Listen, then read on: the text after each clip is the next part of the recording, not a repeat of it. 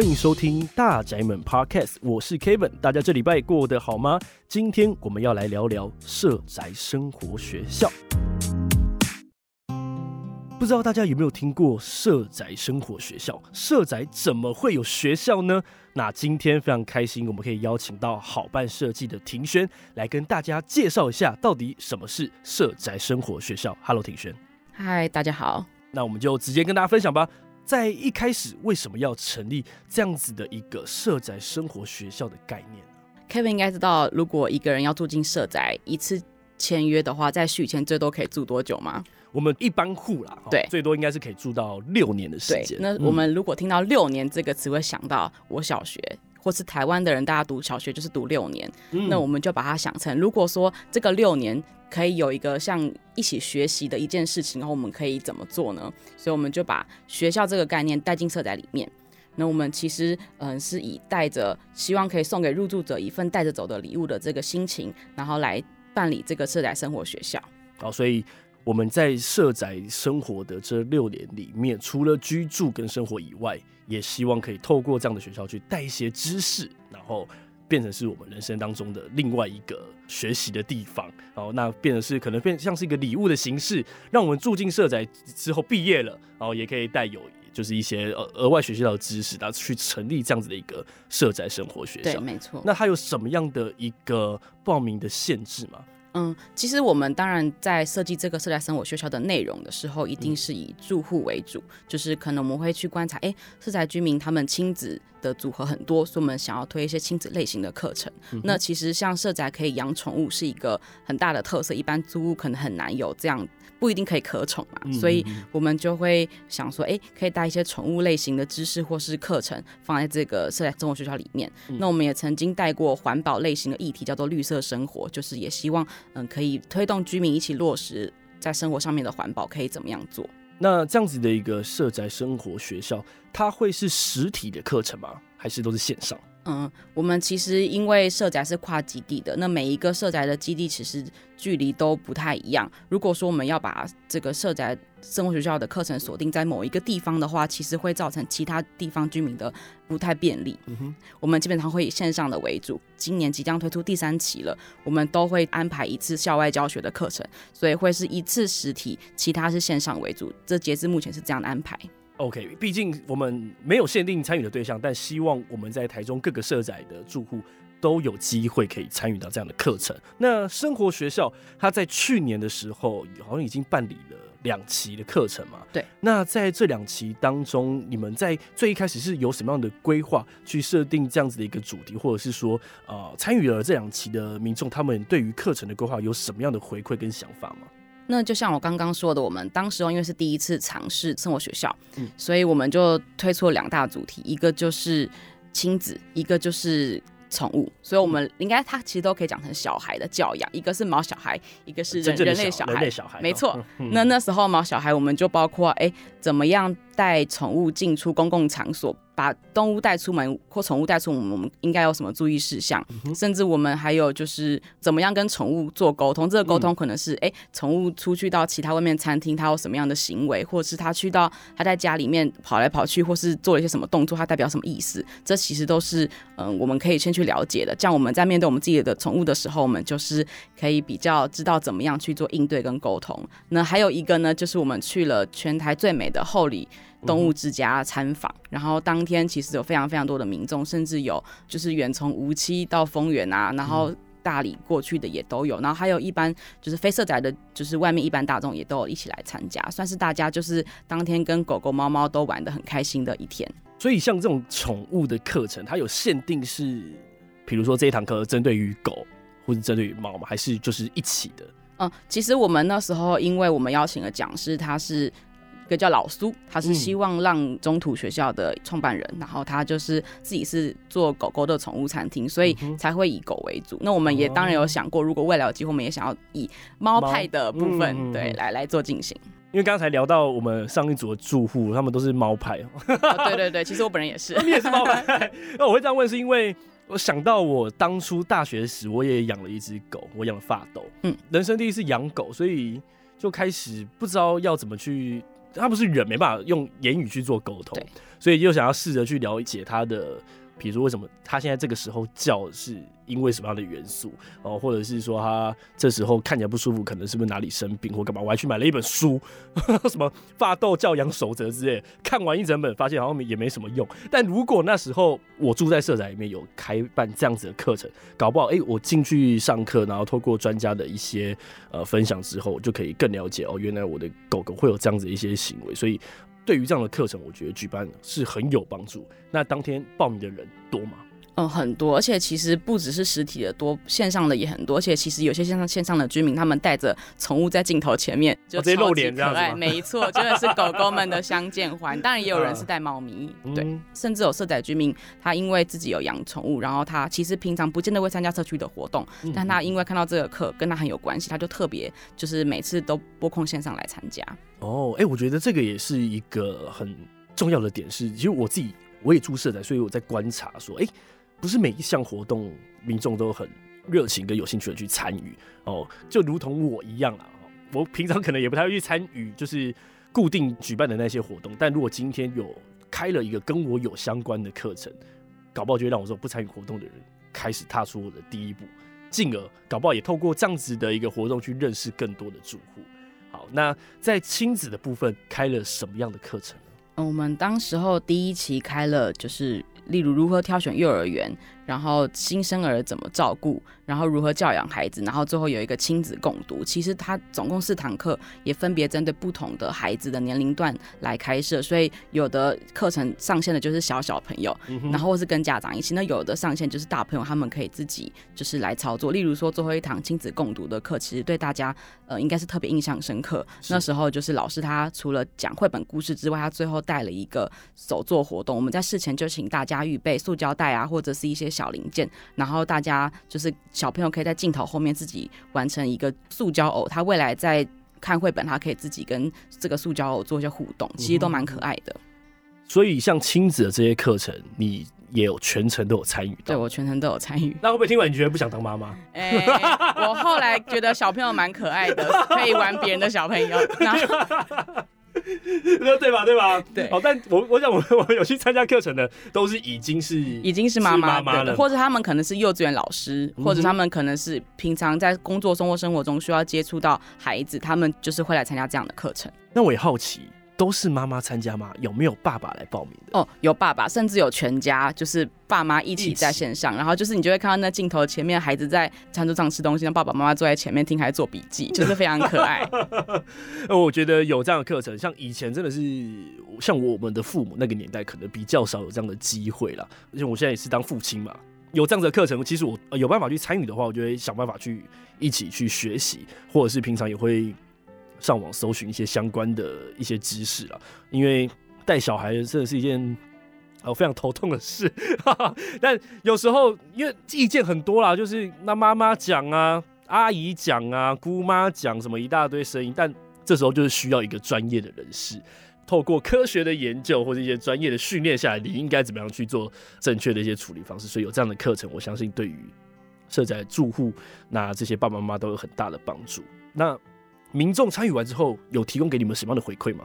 嗯，应该是我们做完第一期的时候，我们有跟比较固定参与课程的居民，然后有最后做了一个小访谈。嗯，那这个固定参与，他可能是例如说他对宠物有兴趣，他全程都参与宠物的这几堂课，或是他全程参与亲子的这几堂课。那其中有一个住户，其实本来都没有在参加什么社宅的活动，可他因为看到就是。社区的布告栏上上面张贴的这个宠物，他就觉得他非常有兴趣，然后他就也是很想要，就是每次都会很赶着下班，然后回到家带着狗狗一起听这个课程，就觉得很感动。然后他也有分享说，哎，其实有些知识他知道，可是当他如果听到。呃，其他住户的分享的话，它就会有不同的交流的火花。其实我觉得这个就是我们想要开这个课程的原因，因为很多知识或课程，你其实上网也可以看得到、听得到，或甚至接收得到。对。可是，在社宅里面的这样的课程，我们其实重的是跟其他住户之间的交流，大家的经验分享。然后你甚至你住在社宅里面不同的心得，你甚至可能因为透过这个亲子或宠物的议题而开展，就是你可能跟这个住在你附近甚至其他社宅的邻居不同的互动。嗯哼哼哼哼，那这样子的办理成效听起来是非常非常的不错。那所以到了今年哦，二零二三年，我们的春季班整理了过去办的两期的这个活动，在今年你们有什么样不一样的规划课程吗？其实我们在第一期夏季班，然后第二期就是冬季班，嗯、当时候。推了一个叫做卫星课程，其实我们很希望除了我们自己开发的课程之外，因为我们其实线上为主，其实如果有机会有实体课在各个社宅里面发生的话，是最好的，可以让大家更直接的实体面对面的互动。那当然，因为我们呃所在位置的关系。比较难，我们自己来办理，所以我们就和各个社宅的进驻单位来合作。那当时候我们是先跟丰原社宅的伊甸基金会，还有中国附一这两个单位合作。那上一期其实他们就推出了料理教室，然后像还有营养课，还有增肌减脂运动班等等。其实当时候就是社宅居民都是爆满去参加，然后像料理教室就是一直很多居民都报不进去了，因为那时候只开了一堂课。所以今年会延续有料理的主题吗？对，今年甚至有两班的料理教，因为上次只有一个班，然后这次有两班，然后希望大家可以一样可以赶快去报名抢到这个名额。那像这次的卫星课程一样，就是会有社区料理教室，大家就可以。如果已经开始报名了的时候呢，就可以赶快抢到这两堂课程，嗯、一样在丰原的实体。那其他包括北屯、无期、太平、大理这几个社宅，在这一次也有推出实体的卫星课程。嗯、那分别有就是像久坐姿势怎么调整啊，大家就是坐累坐很久，在电脑前面怎么样可以调整我们的姿势？嗯、其实有一些简单的运动就可以。把不舒服的，就是腰酸背痛都可以调整好了，或是一些身体机能的训练，然后还有像我们在北屯这次有两次的亲子绘本教室，除了讲绘本之外，带领的老师也会陪伴大家一起唱唱跳跳啊，其实小朋友都会很喜欢的一些课程都可以来参加。那在无期的话呢，其实最近无期的屋顶温室就是做的非常的好，然后他们自己成立了绿植人的小队，然后很希望社宅居民也可以一起来就是上课，然后也把这样的知识带回家来。绿化自己家里的环境跟空间。那再来就是，除了刚刚丰原的一店有开料理教室之外，这是太平的一店也有做烘焙课程，然后也是有一堂课可以大家一起下来做烘焙。最后呢，就是因为这次生活学校其实临近端午节，然后我们在大理的社宅有开了一个，就是营养师教你怎么包粽子。除了包粽子，我们过往会听到，哎、欸，好像粽子吃起来会可能热量太高，可是其实我们有营养师来带我们做，它可能热量就不会这么高，而且我们要吃的更有营养，这样子。OK，刚刚提到粽子啊，像在台中啊。我们的粽子是属于北部粽还是南部粽？我好像没有听过中部粽，有中部粽这东西吗？我不知道哎、欸。对，我也不知道当天老师会做什么，是什么粽？对，反正我们来参加就知道了。对对对对对。大理的居民一定要好好把握，因为只有三个名额。哦，只有三个名额。对，因为其实像大理的这个，我们请中山医就协助开课，那这个课程其实是原本他们里面服务的。长辈就会一起来参加，所以我们只开放给社宅居民三个名额而已。所以其实大家每一堂卫星课程都有不同的名额限制，都要好好把握哦。真的，而且就是如果我们报名了，请千万一定要去参加，没错，要不然这个名额其实真的很多人都想要去哈。是。那刚刚提了这么多的卫星课程当中，我们是不是还有准备一系列的核心课程？对，其实这次重头戏其实是核心课程。嗯，那。在过往都会看到，我们前面两期的都是两个主题来做不同的主题搭配，可是这次我们把主题课程去掉了，我们以核心课程。这个名词来代替。那什么是核心课程呢？就是我们其实是希望，就是每一个呃入住社宅的居民，他都可以有有一些必备的基本素养。嗯、那我们就把它拆解成，哎，一些可能像社会型的资源运用，或者是公寓大厦里面的必备知识等等，甚至有一些在地的议题，我们都想要把它放进来。嗯、那像嗯、呃，我刚刚说的社会资源里面呢，我们就请了伊甸的丰源基金会的。嗯，社工组长慧萍，然后他会跟我们分享，哎，你有没有好好照顾自己？那这个好好照顾自己，除了平常我们关注自己之外，其实甚至有更多社会上面的资源，我们可以好好的运用。例如说，有一些嗯心理智商的资源啊，然后我们如果今天，例如我们可能一个人住在社宅里面，那我们有一些需要别人帮助的时候，我们可以怎么做？除了去找像。每个社宅里面的社服站之外，其实我们有些资源可以自己好好的运用。那如果你是曾经嗯有接受过某些不同的资源的人，其实你也可以上来做分享。嗯嗯嗯嗯。OK，刚刚我们这个核心课程里面有听到哈，其实呃，我看资料里面有两堂课，基本上我们会邀请建筑师来去跟大家在线上去分享这个课程的内容。我看起来都是跟社宅的公约或者是在社区居住有相关。为什么会想要设计这样的课程呢？嗯，其实社宅里面居住过程中就会有一些不同的疑问，例如说，哎、嗯，为什么我住在社宅要被扣点？或者是我住在社宅，为什么有很多的事情我要去遵守等等的？那其实如果有住在社宅里面的居民，一定就知道我们有自己的公约。那这个公约它可能会规范，例如说，呃，停车位怎么停啊？嗯、呃，可不可以在公共空间里面烤肉啊？或是带宠物要怎么做？甚至是呃，每一个梯厅可不可以放私人物品等等，这么多的不同的规定。那为什么会有这样的规定？其实它。跟一般的公寓大厦也有一些类似的情境可能会发生，那我们就请就是建筑师林东贤建筑师，他就是非常熟悉公寓大厦的业务，然后他很熟悉这些制度，他可以来告诉大家，哎、欸，其实这些公约都不是平白无故，就是政府高兴制定自己就制定来的，它其实都会有一定的依循，甚至是我们其实有这些公约，我们可以让自己住得更舒服、更安心，因为我们的居住的形态也不一样的啦。好，所以哎、欸，我也好奇，想要问一下庭轩，你从小就是居住在社区里面吗？嗯，就是我跟我的家人搬过几次家，可是不管住在哪里，我都没有住过非公寓大厦的地方。哦，所以其实像是这种大楼的社区型的生活形态，你已经是非常的熟悉，也去适应了这件事情。对，那你有没有遇过，就是可能你们的新搬来的邻居，他可能可能之后你得知说他是从那种老旧公寓搬过来的，然后。导致于可能你们在相处上会有一些习惯性的差异。嗯，就是有一些住户他就会讲话特别大声，如果他是刚好住在正隔壁的话，就会很容易觉得为什么要这么大声讲话。啊哈。对，然后或者是如果住在楼上楼下，他就会就是小朋友走路比较大声，就会砰砰砰，然后白天还好，晚上就会受不了。嗯哼哼哼哼。OK，我会这样问也是因为其实我觉得我个人对于这样的课程就会比较兴趣的原因来自于是说。我从小就是在那种四层楼的老旧公寓里面长大啊，当然还有前阵子在外面租屋啦，也是搬到新的社区，但那个社区也没有很大，大概就是七层楼，也了不起二十几户。那入住到了社宅之后，才发现，哎，进入到这么大的社区，跟我一起生活的那些人们已经不是几十个了，不是以前我们那些什么老邻居或者自己的亲戚，而是很多来自于呃不同地方的这些人。那我们在同样的。一个社区里面去生活，所以会有一些刚刚像提讯所讲到的一些社宅的规定跟规范，必须要去遵守的。所以像我自己一开始就会很纳闷，是说啊，以前我住在家里的时候，那个鞋子有没有，就是旁边的阶梯随便一到五层楼就啪啪啪啪啪全部给它放，然后外面有有得塞就给它塞，但在社宅里面是不能这样子做的。好，那又或者是。我觉得会比较好的一点是，如果今天我们在外面租屋，那是租这样社区大楼，它可能有社区规约的规范，但你要说他真的会去抓，或是有什么样的处置吗？如果你遇到恶邻居怎么办？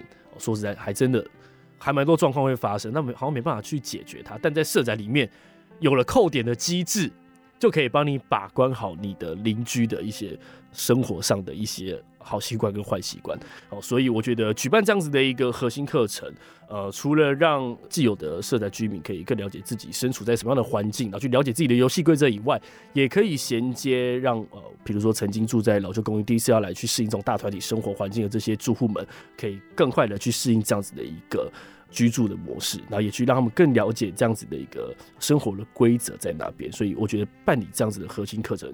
非常的有意义，而且也很鼓励大家去参加。这个名额有几个？像核心课程就没有限制名额，就是其实线上举行，所以你随时随地，你只要报名了都可以来参加。哦，所以它不是实体，它是线上，所以居住在我们台中市各个社宅、各个豪宅的呃住户朋友们，你们都可以积极的来去报名，啊也去听听看。可能有些住户也会对于说社宅为什么会有这样的规定或是规矩，会觉得不解的。哦，搞不好我们可以问问我们建筑师，哎，这样子的一些规定的由来是怎么样？那请大家一起来去参与我们这样子的一些核心课程。那整集这样聊下来，包含了去年办理的两期的生活学校，然后到今年的春季班，感觉办理这样子的课程是非常的有意义。那在未来，呃，好办这边有没有针对于社宅生活学校还有什么样的想象，跟会再继续努力的地方？其实我们从这期开始，我们想要好好的就是来推动这个核心素养的课程。嗯，那所以包括我刚刚提到的，像社会福利资源的运用，然后还有公寓大厦必备的素养之外，那还有就是我们想要推广一些在地的议题。那这次选定的是北屯的在地议题，那我们会是实体进行的校外教学。我们要去附近的就是百年荔枝森林，一起去探访那个森林的一些小故事，然后也会邀请到那边的。心仪丫丫，她就是也是抢救这个乃基森林的发起人，嗯、就是到我们除了我们了解这个历史故事之外，也到我们走访现场。那在未来的话，我们就会可能挑选到其他不同的社宅，它地方型的议题，然后我们可以大家所不知道的事情，可是我们其实可能因为住在这个社宅里面，我们可以更好的去观察这附近的土地，然后我们可以更关怀这个土地有哪些故事，曾经发生什么事情，我们就会挑选像这样子的议题来一起参与。哦，所以。把它定义成是一个校外教学的概念，我觉得这个活动其实也蛮适合家长带小朋友一起去参与的吧。我觉得让小朋友从小就有一些，比如说永续的一些概念，跟大家分享一个这次比较特别的一个机制，就是像我们前两期也会有，嗯，社宅住户专属的。优惠活动，那这个是优惠活动是什么？像前两期就是我们会请讲师推荐一些嗯跟课程相关的小礼物，我们来做抽奖。那这次其实我们会用 LINE 集点的方式，直接让居民参加完一个课程之后就可以集点。那每两点呢可以换一杯咖啡，每三点呢就是可以兑换就是超商的五十块商品卡，用五点就可以兑换成品的一百块礼券。其实都是非常的。嗯，很好的奖品，然后大家可以依据自己不同的想要兑换的礼物来多累积上课的次数。那像核心课程上完就是有两点，微信课程上完就会有一点，这样子。我今天来上课有点数可以拿，还可以去换奖品吗？对，而且课还免费。天哪，哎、欸，以前就在我读国小，或是国中，或是大学，就就我们求学时期，我没去上课就准备被当吧。然后有上课应该是应该的事情。我们今天在社宅有这样子的一个生活学校，我们鼓励大家来上课，而且你来上课还有点数给你，可以去让你去换更多的礼品。我觉得这不是幸福，是不是还是幸福？所以我真的很感谢好班愿意来去举办这样子的一个活动，因为说实在，大家求学阶段结束之后，很难在生活上，你在一个居住环境里面还会有这样子的一个学习的机会。要是你在外面租，根本就不会有人鸟你，还办活动呢？对啊，所以我觉得。在社宅里面，你除了就是各式各样不同的市集或者活动以外，还有社宅生活学校，让你在我们有限时间的居住生活里面，可以带一点礼物走。我觉得是一件非常幸福的事情。好，那到节目的最后，我们也想问一下庭轩，你有什么样的话想要对什么样的人说吗？就是社宅生活学校是送给入住者一份可以带得走的礼物。无论你是已经住在社宅，未来要住在社宅，甚至已经搬离社宅的每一个人，我们都希望你可以起来参与，然后作为我们送给你一份可以带得走的礼物，叫做学习。好，非常的感人，请大家一定要积极的去报名。当你报名成功了，千万不要浪费这个这么好的机会哦！鼓励大家勇敢，然后积极的来去报名我们的课程。哎，现在上课还有咖啡可以换哦，那大家记得即日起赶快去报名我们的春季班课程喽！好，那相关的资讯我们都会放在本集的资讯栏里面。那今天我们节目差不多就要告一段落，还没有订阅大宅门的，赶快订阅，给好评，还有留言。那也可以订阅我们的脸书粉丝专业台中共好社宅，共同好好生活在一起。那上面都会有相关的资讯分享给大家。那今天非常开心可以邀请到我们好办设计的庭轩来节目上面跟大家分享社宅生活学校的相关讯息。那我们就下一集见喽，拜拜，拜拜。